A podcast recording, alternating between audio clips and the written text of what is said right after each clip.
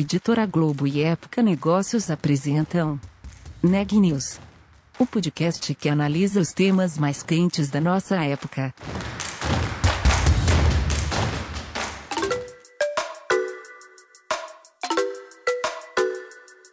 Olá, meu nome é Ana Laura Stachewski, eu sou da Época Negócios e você está ouvindo mais um episódio do Neg News, nosso podcast sobre como navegar e liderar em tempos de incerteza. Poucos setores tiveram tanto destaque no último ano quanto o da saúde. O cenário é de desafios e oportunidades, como mostra o episódio de hoje, com a Daniela Frabasile. Eu conversei com Marcelo Belapolsky, Country Head da Sandoz no Brasil. A Sandoz é a divisão de medicamentos biosimilares da Novartis.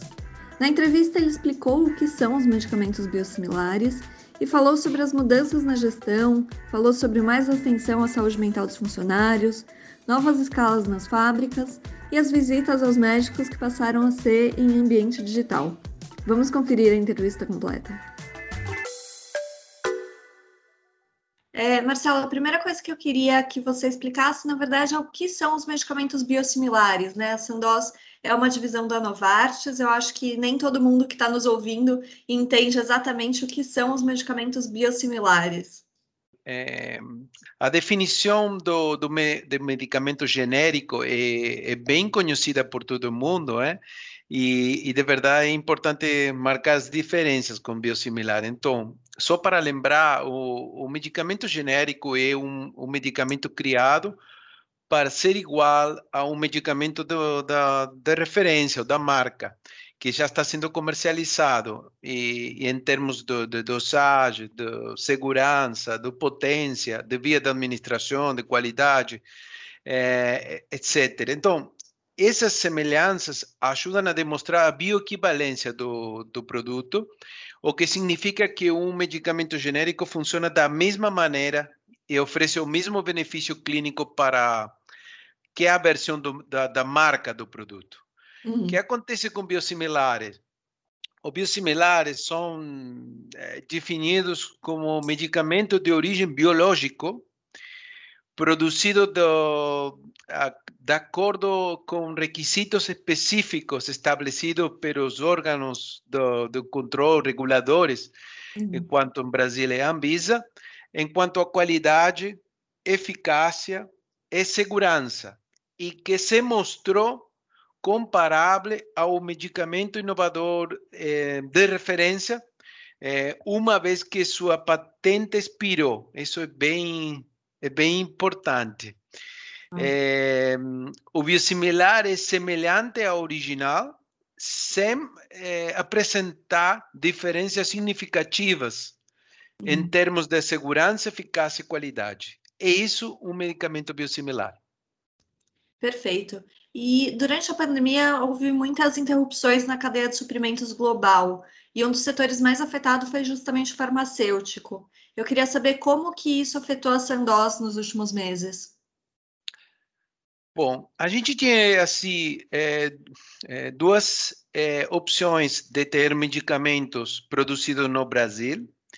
É, nós temos uma planta de Cambé que eu, nós já falamos, mas eu posso é, lembrar algumas coisas de que nós produzimos em Cambé e a importância que tem de ter a planta local, porque hum. para a gente foi, foi bem relevante.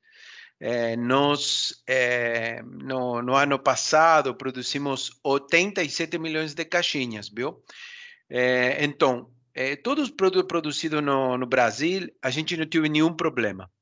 Hum. Sandoz não tive nenhum problema incluso suportou um crescimento significativo da venda no ano passado. E, além disso, a gente tem é, toda a produção do Cambé é vendida no Brasil.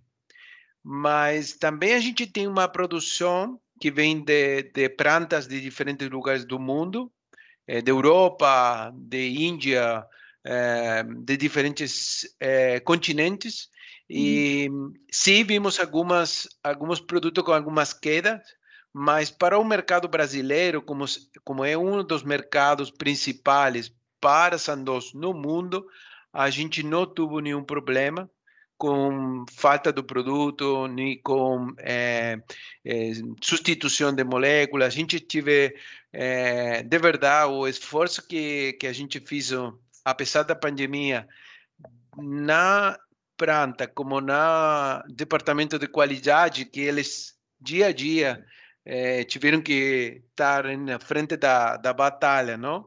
É, deram fizeram um trabalho maravilhoso, incrível, é, turnos de oito horas, três turnos por dia. A gente trabalhava domingo para poder dar abasto com a produção do, dos medicamentos. Então, a gente não tive esse problema, mas eu sim é, escutei de algumas empresas que tiveram alguma situação produto de dificuldades de plantas de estrangeiras. Uhum. Entendi. E como que foi para vocês? É, o que, que vocês tiveram que fazer na gestão para garantir que as operações continuassem funcionando mesmo durante a pandemia? Bom, a gente, assim, no Santos Brasil, temos quase 500 pessoas trabalhando no grupo, mais outras 500 pessoas trabalhando no, no, na planta. Então, como falei, tanto a planta como o departamento de qualidade, que tem que fazer o teste é, é, no laboratório, é, eles continuaram trabalhando todo dia, todo hum. durante toda a pandemia. O resto do, das pessoas do escritório, nós ficamos praticamente há um ano, desde que começou a pandemia, com um retorno mínimo de até 20% eh, na, no escritório. E nós tivemos algum mês, como outubro, novembro, dezembro do ano passado, que, que a, a segunda ola foi mais relaxada, eh, a gente teve a oportunidade de ter as forças de vendas, tanto de visitação médica como de visitação das farmácias, na rua. Uhum. Mas é, o resto do tempo nós fizemos trabalho remoto, é, incluso nós tivemos que desenvolver algumas ferramentas é, interessantes de, de, webinars, de como tentar engajar os clientes para dar a eles suporte e também nós fizemos aí algumas conversas com eles, com é, médicos da Europa que tinham estavam adiantados na situação da pandemia e nós fizemos alguns webinars para tentar ajudar ele a compreensão da, da, da coronavírus e de entender o momento das vacinas. Foi muito legal, muitas pessoas, muitos médicos e pessoal de saúde se conectaram para se manter é, atualizados. E hum. E isso foi, foi tudo novo para, para a gente, um aprendizado único para todos, sobretudo uhum. para, para, para as pessoas eh, que têm eh, situações diferentes, não? Com, têm filhos na casa, moram uhum. sozinhos, de repente o, o escritório se transformou em sua casa. Então, aí a gente teve que ter muita, muito suporte, muito apoio para todo mundo e, sobretudo, ser muito tolerante, não? Porque uhum. a situação foi muito nova para todos. Eu acho que surpreendeu a todo mundo e ninguém, incluso eh, eu como líder, não, não, não tinha uma, uma experiência anterior, nem, tava, nem eu não sentia que estava preparado para lidar com a situação. Eu fui aprendendo e tomando aprendizado à medida que a gente foi é, liderando o assunto, aprendendo dia a dia do que era a pandemia e como a gente podia caminhar o dia a dia, não? Mas, uhum. assim, minha, talvez eu poderia resumir, é, eu estive fazendo agora algumas conversas com é, pessoas novas que ingressaram na corporação nos últimos seis meses e, uhum. e eles, de verdade, fizeram um, um reconhecimento a, liderança da Sandoz de estar bem perto das pessoas, de acompanhar, fazer acompanhamento das pessoas.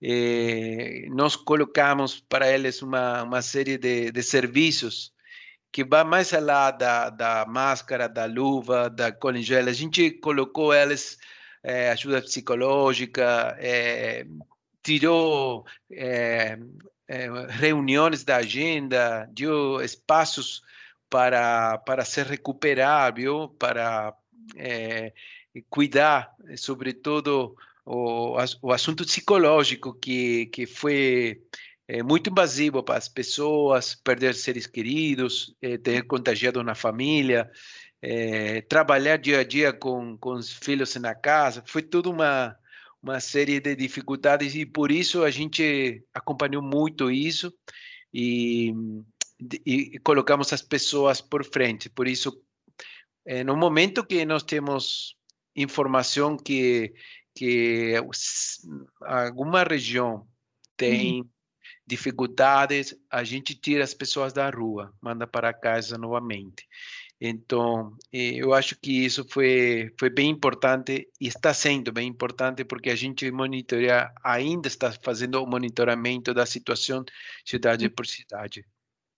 E o que, que você teve que mudar no seu estilo de gestão agora nesse ambiente remoto, de liderança remota, com as equipes também, cada um em sua casa? É, é como falava, foi para mim foi é, bem desafiador porque eu chegava no, no Brasil, tinha menos de um ano trabalhando quando começou a pandemia, nove meses exatamente, agora tenho dois anos. Então, terminei de, de conhecer eh, algumas pessoas eh, durante a pandemia, a gente tive que contratar pessoas durante a pandemia. Então, eu acho que parte de uma transformação cultural, não? É, e uma transformação que é, fez o que as pessoas é, mudassem completamente e o que não fazíamos antes da pandemia, é, nada vai, vai, acontecer da mesma do mesmo jeito que, que acontecia antes, não? Quando, uhum. a, quando a pandemia acabe. É, depois eu tive que me acostumar, é, cambiei o, o, os, os óculos, tive que comprar novos, porque 10, 12 horas por dia frente ao computador foi muito uhum. desgastante para, para mim.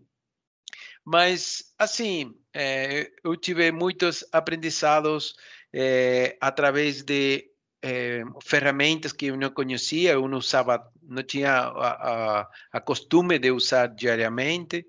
E, e também é, o empowerment, não? Aqui o, nós temos uma, umas competências é, que estão é, bem claras para a gente como como ambos, curioso, ser curioso, claramente ter integridade, tratar de inspirar a outro e como nunca eu acho que nós precisamos de pessoas é, empoderadas para tomar decisões, é, para poder fazer execuções mais rápidas é, e, e, também, sobretudo, eu acho que conter pessoas, não?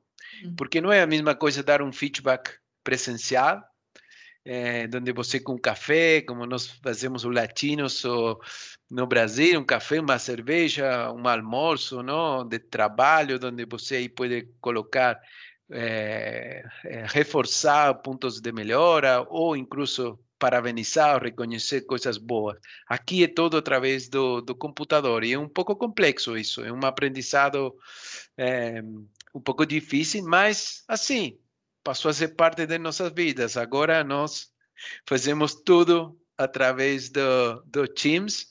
Nós usamos a ferramenta Teams, também está Zoom, mas nós usamos Teams.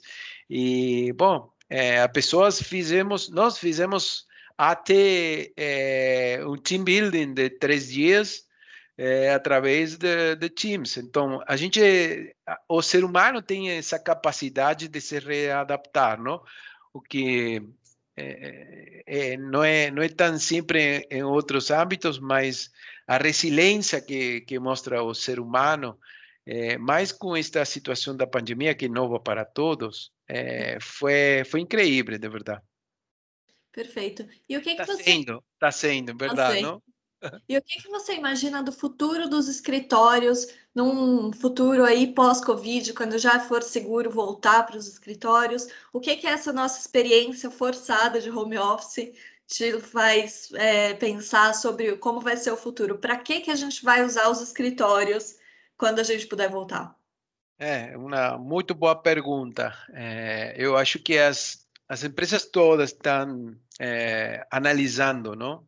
Putz, como a gente vai continuar? E ainda não tem posicionamento, não tem definição clara, mas é, eu acho que uma, uma parte do trabalho é, pode mudar. Dentro da indústria farmacêutica, ah, talvez é, no futuro a gente comece a ver mais trabalho digital, mais hum. trabalho remoto, mais pessoas mais híbridas e não 100% presenciais, como a gente tinha ontem, porque ficou demonstrado que a gente pode fazer muito bom trabalho, continuar, e talvez não precisa viajar tanto, todas as semanas, todos os meses, talvez a visita presencial pode ser feita com algum intervalo, é, e eu acho que são ferramentas que estão se analisando, e a mesma coisa de, do, do escritório, não? Muita uhum. Novartis lançou um programa que no ano passado, eh, que o nome é Choice with Responsibility, e de verdade, o que o programa estimula é, é com muita responsabilidade de parte do colaborador, que, que pode fazer o trabalho remoto, mas você pode elegir onde fazer, onde morar, é, desde onde fazer o trabalho.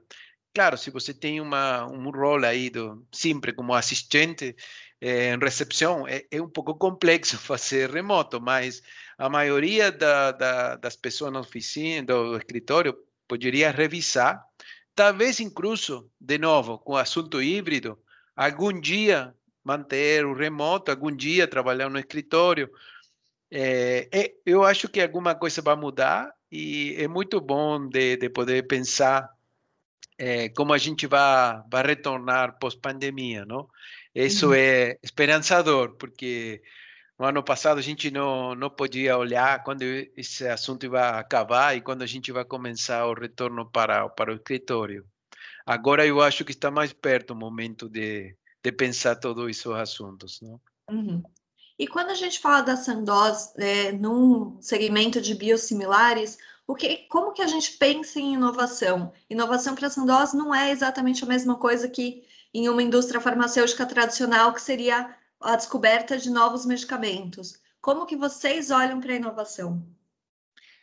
É, a gente, de verdade, é, fazer um biosimilar, como nós falávamos ao começo, das diferenças e alcançar é, os biosimilares é, para o mercado farmacêutico, é, é, inovação pura, porque a gente prepara os estudos é, clínicos de, com comparação com os produtos referentes, e, e isso de, a, colabora muito, dá a, mu, muita ajuda aos ministérios da saúde dos diferentes países do mundo.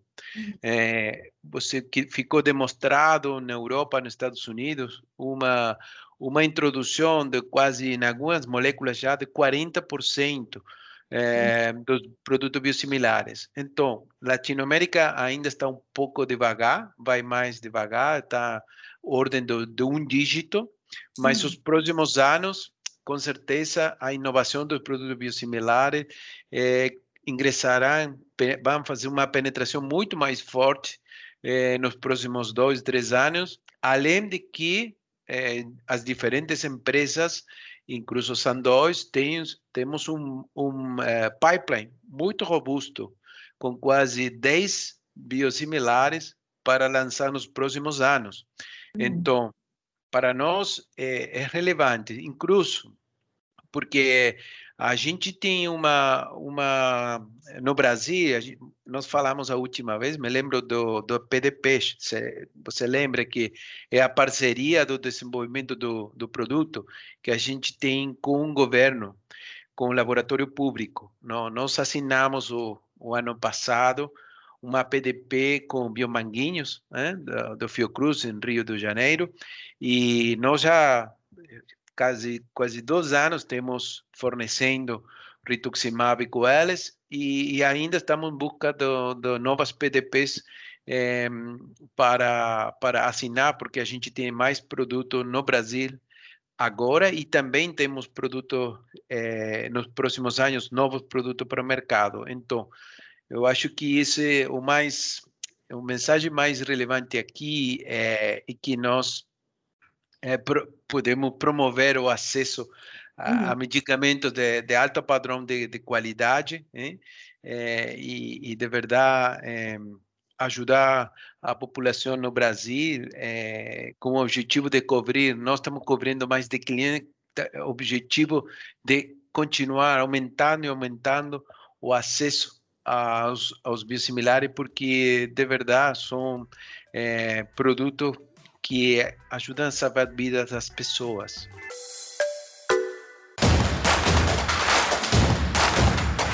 Esse podcast é um oferecimento de Época Negócios. Inspiração para inovar. Não deixe de conferir nossos outros podcasts. Presidente Entrevista Presidente. The Office. E os negócios da nossa época. Ouça, acompanhe, compartilhe. Vamos fazer deste podcast o nosso ponto de encontro.